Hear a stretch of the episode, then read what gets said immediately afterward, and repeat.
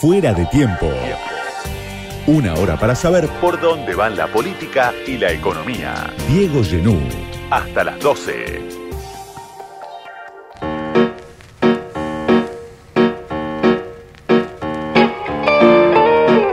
Guillermo Snopek es senador nacional del peronismo, perteneciente a una familia de una tradición política muy importante en la provincia de Jujuy. Ahora es candidato a diputado, también diputado nacional en estas elecciones que vienen, pero además es eh, protagonista por distintos motivos de la discusión política. Gracias Guillermo por haber venido esta noche afuera de tiempo. No, Diego, gracias por la invitación. Y si la memoria no me falla, es la primera entrevista en un piso de radio que tengo en la ciudad de Buenos Aires y después estar ocho años, en, casi ocho años en el Congreso de la Nación. Bueno, un gusto. Un gusto que sigo, en este programa. Tu, tu, investigación, sigo tus columnas ¿eh? en los distintos medios que estuviste, de que estoy acá porque está muy bien informado y bueno, creo que eso es lo que vale. Hoy eh, el intérprete de la noticia tiene que eh, hacer una evaluación neutra con información para tomar las decisiones. Bueno, muchísimas gracias, Guillermo, por este rato. Y lo primero, claro, la situación en la provincia de Jujuy, que es una situación muy difícil, muy problemática, también muy violenta por, por momentos. Vemos las imágenes desde Buenos Aires. Y para vos, que sos alguien que conoce la provincia, que tiene actividad política en la provincia, que está enfrentado al gobernador radical Gerardo Morales, lo primero es cómo describirías vos la situación que se vive ahora en Jujuy y qué tiene de diferente este momento de los años anteriores de Morales, que lleva ocho años, está terminando un ciclo muy largo de gobierno Morales. Sin embargo, ahora pareciera que la situación es más difícil que nunca. Para vos, ¿qué tiene de particular este momento? Primero, muy doloroso, mm. pero muy doloroso, lo que está viviendo la provincia. ¿Qué tiene de particular este momento? Que ha trascendido las fronteras de Jujuy, donde primero se buscó un escenario para posesionarse políticamente como candidato a vicepresidente de la Nación y eh, esa escenografía que montó se le fue de las manos. Mm. Esa, ese doble discurso donde somos dialoguistas y hay que charlar acá en Buenos Aires y en la provincia eh, palo, eh, violando los principios democráticos y violando la, la, Constitución. Creo que las imágenes hoy son más que elocuentes, pese a que hace menos de 30 días hubo un proceso electoral y eso está a las claras que la sociedad está más que dividida. Y él profundizó esa división. Bueno, ahí hay varios aspectos, ¿no? Para, para charlar, para para discutir, incluso porque, claro, Morales sancionó una reforma de la Constitución, dice yo tuve el apoyo de la sociedad, tuve el apoyo del peronismo de Jujuy, que hasta el viernes pasado estaba conducido por un personaje que en Buenos Aires no se lo conoce, pero que en Jujuy es un actor muy importante de la política local, que se llama Rubén Rivarola, que es un empresario, concesionario, dueño de medios de comunicación, dueño de empresas con intereses en, en sectores importantes ¿Y por qué vos te opusiste a esa reforma que sin embargo contó con el apoyo de la mayor parte del peronismo de Jujuy? Bueno, yo, yo no me remonto ahora, hmm. o sea, para hmm. analizar estos hechos, yo los planteé ya por escrito en el 2020 de la situación que se vivía en Jujuy. En el 2020 escribí o narré lo que sucedió desde el 10 de diciembre del 2015 hmm. en la provincia. Ampliación del Superior Tribunal de Justicia, brazo ejecutor eh, del gobernador Morales, donde eh, a través de causas judiciales fue disciplinando la política jujeña, disciplinando legisladores, disciplinando intendentes y encarcelando un gobernador como marcando el que se opone a mí, su destino es Gorriti, le llamamos nosotros, que es como sería Batán o eh, la, cárcel de Devoto. Entonces, el destino es Gorriti quien piense distinto. Algo que estaba planteado como una teoría, al suceder de los tiempos, fue eh, consolidándose y dando la razón. Puso un superior tribunal de justicia con diputados de la Unión Cívica Radical y ese colorario se plasmó en en silencio en el manejo de la política jujeña. Primero, intervino con la fuerza pública en el año 2016, toma el Partido Justicialista y pone a su vicegobernador al frente. Después, eh, las circunstancias llevan a quien conduzca los destinos del Partido de Justicialista de Jujuy empiecen a confundirse y no a marcarse como estaba marcado con su vicegobernador. Bueno, esto que no trascendía la frontera de Jujuy fue más allá con la reforma de la Constitución, que intentó gestarse eh, a fines del año pasado en medio de la algarabía del Mundial y no llegó a su colorario porque el 30% de la población solo lo acompañaba, el 70% estaba en contra. Y esta reforma que se votó hoy eh, es el colorario de lo que él quería hacer en Jujuy, que es perpetuarse en el poder.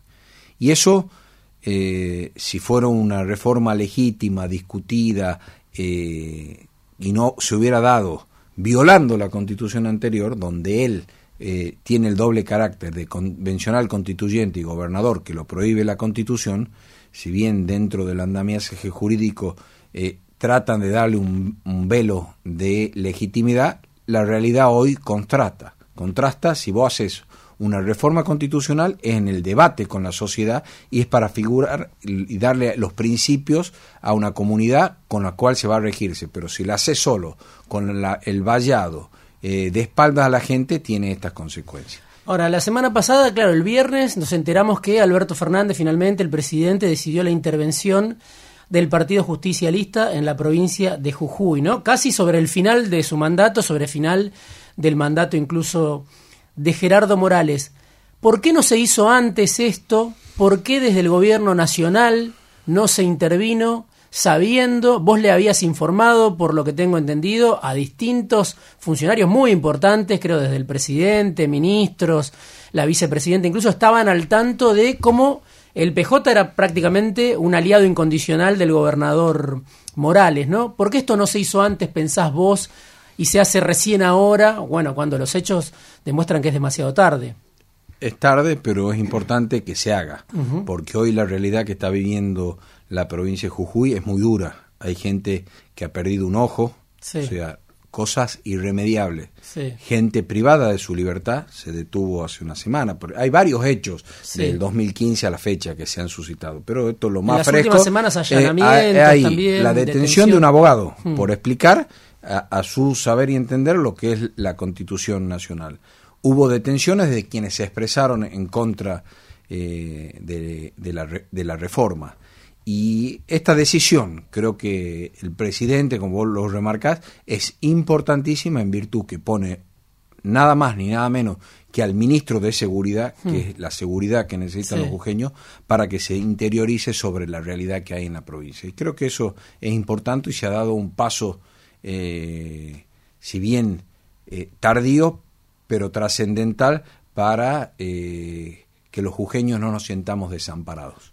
Digo, ¿cuál era el, argumento que te daban para no intervenir antes? Cuando uno venía y decía, no había. Eh, ¿Por qué el gobierno nacional no interviene? Estaba todo presentado, digamos, o sea, no, no, porque muchas veces se podría ver eh, ¿Había una alianza del gobierno nacional con Morales? Sindicado una imparcialidad mía en, pedirle, creo hmm. que si hoy la toman está dado porque eh, fueron muchos los actores que pidieron. Es más, eh, a mí me duele y Gabriel Romarowski, que es un, actor de, de, la política jujeña, se murió esperando la intervención del Partido Justicialista. Hmm.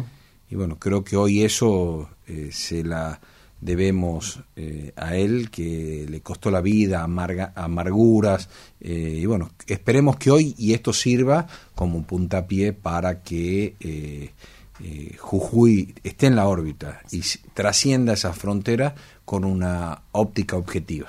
¿Qué esperaba el gobierno nacional de Morales? Digo, más allá de la relación institucional, que obviamente hay que tenerla con todos los gobernadores, pero pareciera que hubo durante mucho tiempo una especie de connivencia, una especie de acuerdo una especie de espera. Morales le prometía algo al gobierno nacional que no cumplió. Digo, no solo hablaba con Alberto Fernández Morales, sabemos que con el ministro de Economía actual Massa, con Eduardo de Pedro, digo, relaciones con toda la plana mayor del gobierno ha tenido Morales.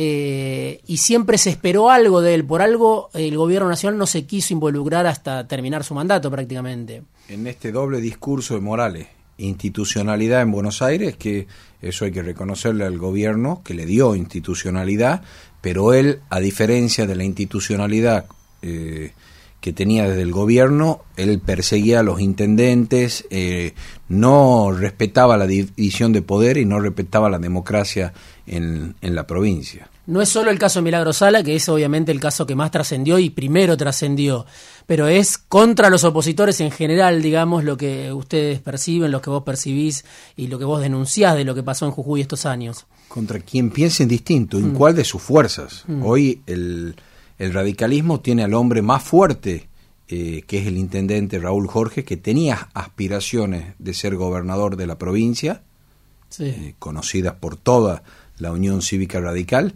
y no pudo ser, porque le dijeron, si sos, no sos, tenés que ser candidato a intendente, si sos candidato a gobernador, vas preso, que está involucrado en una mega causa eh, en la cual los tiene de rehenes, tanto a opositores como a propios. La reforma de la Constitución, bueno, por supuesto, despertó muchos rechazos, fue aprobada, tuvo los votos morales que necesitaba, tuvo el apoyo, como decíamos, del Partido Justicialista de Jujuy, pero también tuvo mucho rechazo de las comunidades originarias, sobre todo eso desencadenó una represión muy fuerte en el cruce de Purmamarca, y después vimos las imágenes en la legislatura, ¿no? Eh, vos decías al comienzo, bueno, eh, hubo algunas cuestiones que fueron parte de la campaña de Morales, presentarse como un duro, venderse como el compañero ideal de la reta, pero hubo algo que se salió de causa y que Morales no esperaba, no esperaba esa respuesta de las comunidades originarias que salieron a, reclamar, que salieron a oponerse. Este, este es un colorario, digamos, mm. es la finalización de un proceso, un proceso que empezó años atrás con Purmamarca, Purmamarca era un ejido municipal más grande, que él quebró, dividió eh, el municipio de Purmamarca en tres para debilitar a las comunidades y poder avanzar en algunos proyectos sin consenso de las comunidades. Ese fue el primer paso y agravio a las comunidades por parte del gobernador Morales. Y ya con la constitución nueva eh, intentó palos para acallar esas voces y eh, el, pueblo jujeño es muy tranquilo, muy sumiso, pero cuando eh, quebrás o lo acorralás, es un pueblo duro, un pueblo que se defiende, un pueblo que vive eh, en soledad, vive en las alturas, vive con el frío, vive con el calor, vive desde la producción de la tierra. Y si vos le sacás la tierra que es preexistente, a, la constitución del Estado eh, con palos, alguna reacción vas a tener. Y creo que esa fue la reacción. Él pensaba con la nueva constitución atropellar, y es lo que quiere hacer, atropellar a todos, y no es así. Él no se esperaba esa respuesta de las comunidades. No se esperaba esa reacción y después genera el escenario eh, frente a la legislatura eh, para poder generar el caos y que el caos, no, no, ese porque antes de ese hay un reclamo, un reclamo docente, genuino. Sí, muy masivo, en distintas eh, ciudades de la provincia. Sí, fue la segunda manifestación más grande que tuvo el gobierno de Gerardo Morales después de la pandemia. La primera fue después de la pandemia por varios casos de femicidios que hay en la provincia y una expresión muy grande del pueblo jujeño. Y el otro fue de los docentes, con un fuerte respaldo de la comunidad educativa. Cuando está la comunidad educativa, padre, alumno, acompañando a su docente que está oprimido, está. Y después vino el, eh, el reclamo en Purmamarca de las comunidades. Y, y, finalizó en ese escenario que él monta ¿ah? para generar el caos en la legislatura y justificar su accionar.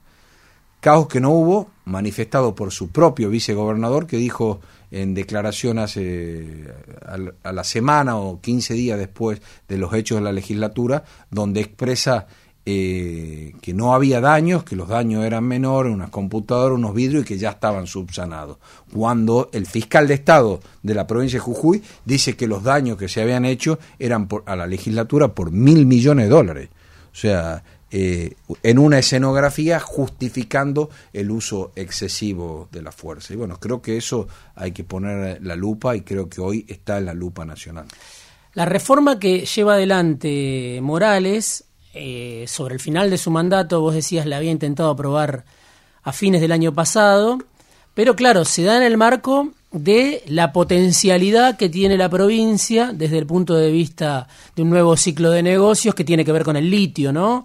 Y la presencia en la provincia de empresas muy importantes, la fusión de dos grandes transnacionales, eh, está Livent, que es una estadounidense, está Alchem, que es una australiana, se fusionaron una empresa que se llama Newco, que está su, estimada su evaluación en alrededor de 10.600 millones de dólares. Digo, ¿Cuál es el destino que se propone Morales para el litio?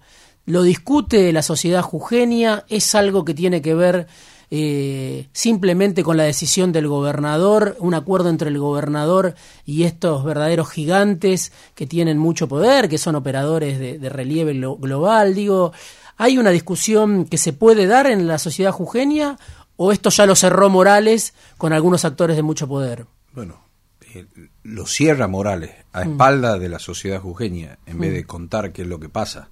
O sea, mm. este reclamo de las comunidades es parte de este de este cierre, estos acuerdos y estos atropellos hacia los jujeños.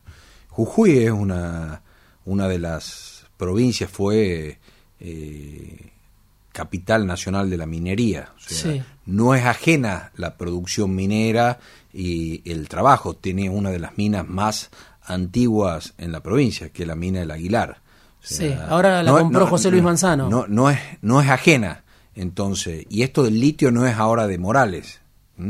Esto viene eh, desde el año 2010, o sea, y es un son procesos largos y en estos procesos largos hoy tenés una sola empresa que produce, otra que está en proceso, en periodo de prueba. Y la tercera, que este, esto que arremetieron con las comunidades. ¿ah? Arremetieron por las comunidades, ¿por qué? Porque las empresas no cumplieron con las otras comunidades. O sea, ah. y si sos vecino, vos sabés qué pasa en el vecindario. Sí, vinieron ¿ah? y preguntamos, ¿y cuál es el impacto ambiental que, que tienen estas empresas, estas grandes empresas? Eh, y no sabemos. Informan en la bolsa de Nueva York porque cotizan en Nueva York, pero no informan a las comunidades. No informan a las comunidades. O sea, creo que esas son las cosas. Cuando vos empezás a esconder algo, es ahí a donde se empiezan a producir los problemas. No, se produce porque toda producción tiene un impacto en la, en la sociedad. Bueno, ¿cuál es el impacto? ¿Cómo lo mitigamos? ¿Cuáles son las, los, los problemas que puede haber a, a futuro? Hay una localidad en Jujuy que se llama Abrapampa, que es una de las comunidades más duras que está hoy, que se la conoce como la capital nacional de la Puna. Ahí hubo un pasivo ambiental mucho tiempo que hasta el día de hoy tenemos eh, y hay problemas en las comunidades, en la, en la, comunidad, digamos, en el pueblo de Abrapampa, por eh, resabios de plomo, por un mal cierre de un procedimiento minero. Entonces, cuando han pasado esas cosas, y que, data de la década del 80, no te digo que sea de ahora. Y hubo todo un proceso de remediación del pasivo ambiental, pero hubo un fuerte impacto en una comunidad, en la comunidad más grande eh, que tiene la Puna Jujeña, donde se da la producción minera. Bueno, eso es que alerta y pregunta, ¿y esto qué va a pasar? ¿Qué va a pasar después? Eh, si bien tienen menos, pero bueno, hay que buscar el equilibrio. Y las comunidades, no solo tiene que ser la generación de empleo, sino... Eh, el futuro a largo plazo de las comunidades. Hay algo que es obviamente en todo este ciclo del que estamos charlando, que, es central, es una posición incómoda para, para vos, el senador hoy Snopek, candidato también a diputado, porque claro, el gobierno nacional hoy se ve horrorizado por este final de Morales, pero al mismo tiempo lo acompañó durante gran parte de este tiempo primero Rivarola, que es socio local, pero después con ese Rivarola todopoderoso, ¿no? Eh, desenganchado del poder local, como sin conducción, haciendo y deshaciendo sin ningún tipo de cuenta que se haya rendido al gobierno nacional. Y ahí tenemos, por ejemplo, digo, el silencio de Sergio Massa sobre todo esto, sobre la represión, sobre este proceso de Morales de la reforma de la Constitución, lo que yo te mencionaba de Manzano como un empresario muy importante, dueño de Denor, ¿no? Un empresario dueño del Multimedios América.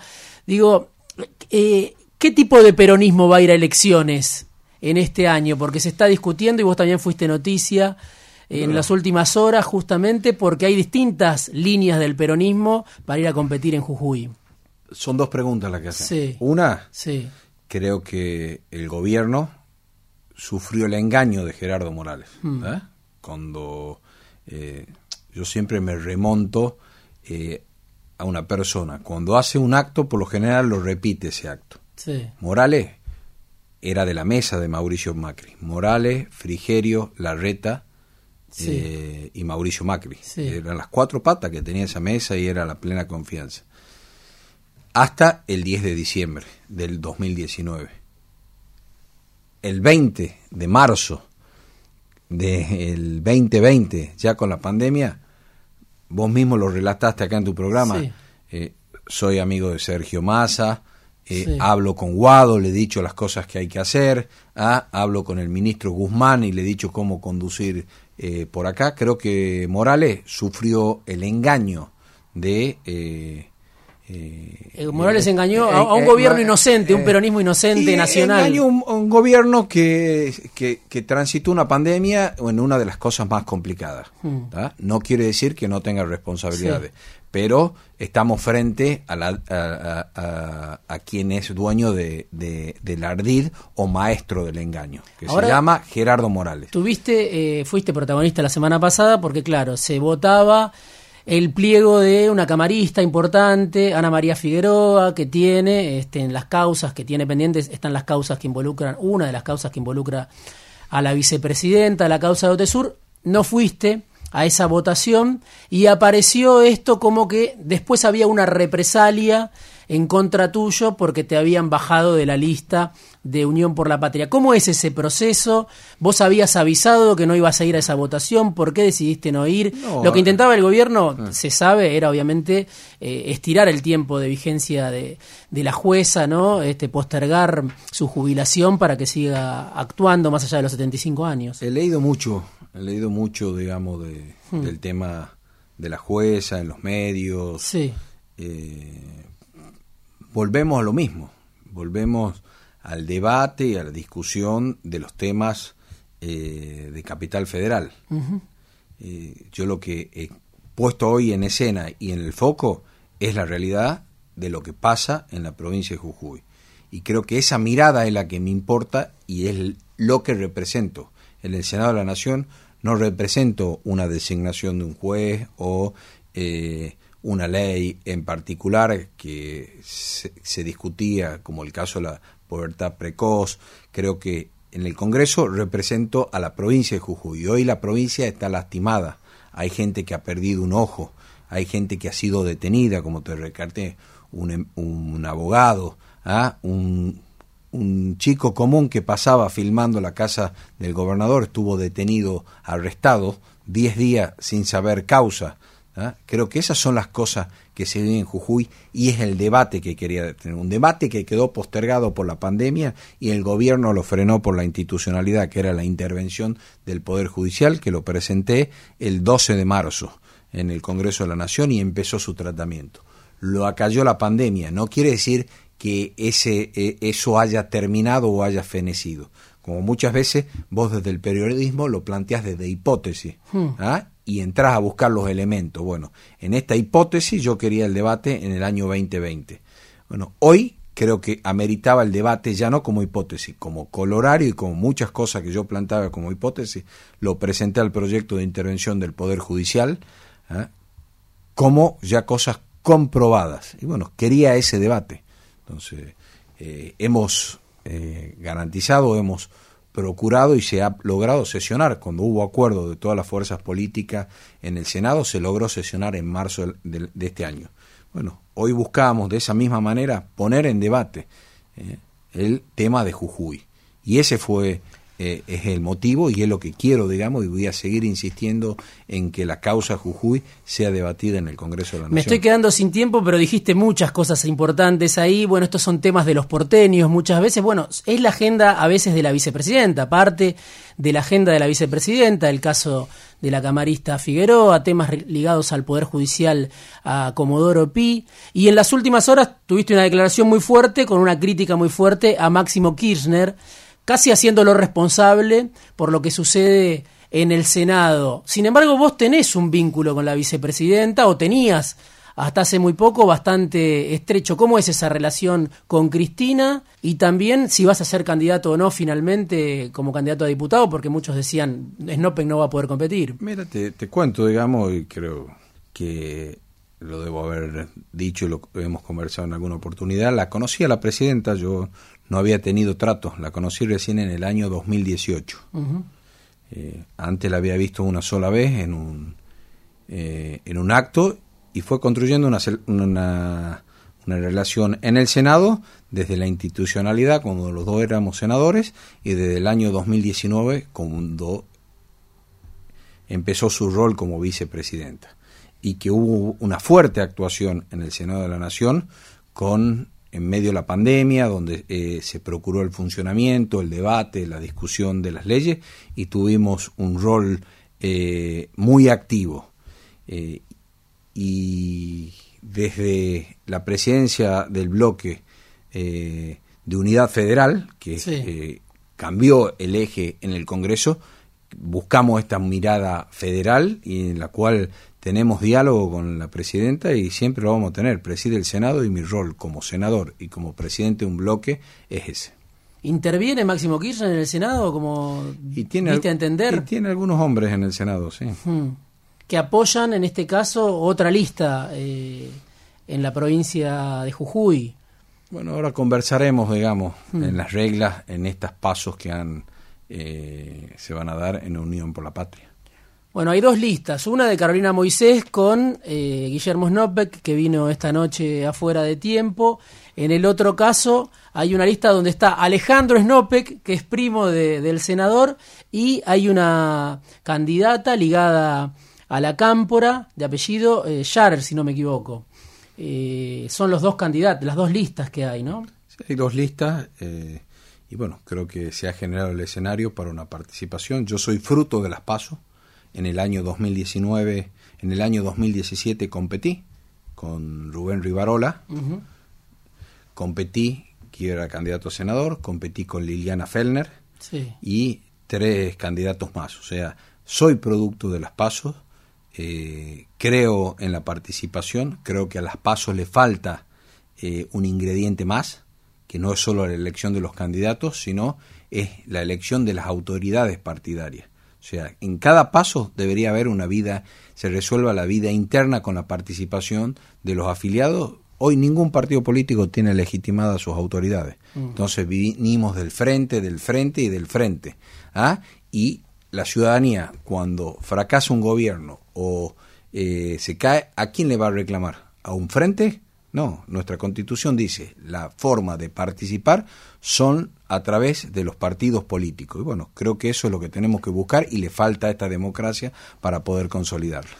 Guillermo Snopek, senador nacional del peronismo, eh, candidato también a diputado nacional, hablando de Jujuy. Gracias, Guillermo, por haber venido esta noche fuera de tiempo. No, gracias a vos, a fuera de tiempo, a la radio, que nos permiten, eh, como vos lo dijiste un poco acá, donde tiene el mostrador Dios, atiende en Buenos Aires, puedan conocer lo que pasa en el interior del país. Guillermo Snopek. Fuera de tiempo. Una hora para entender la política en este mundo inestable. Diego Genú. Hasta las 12.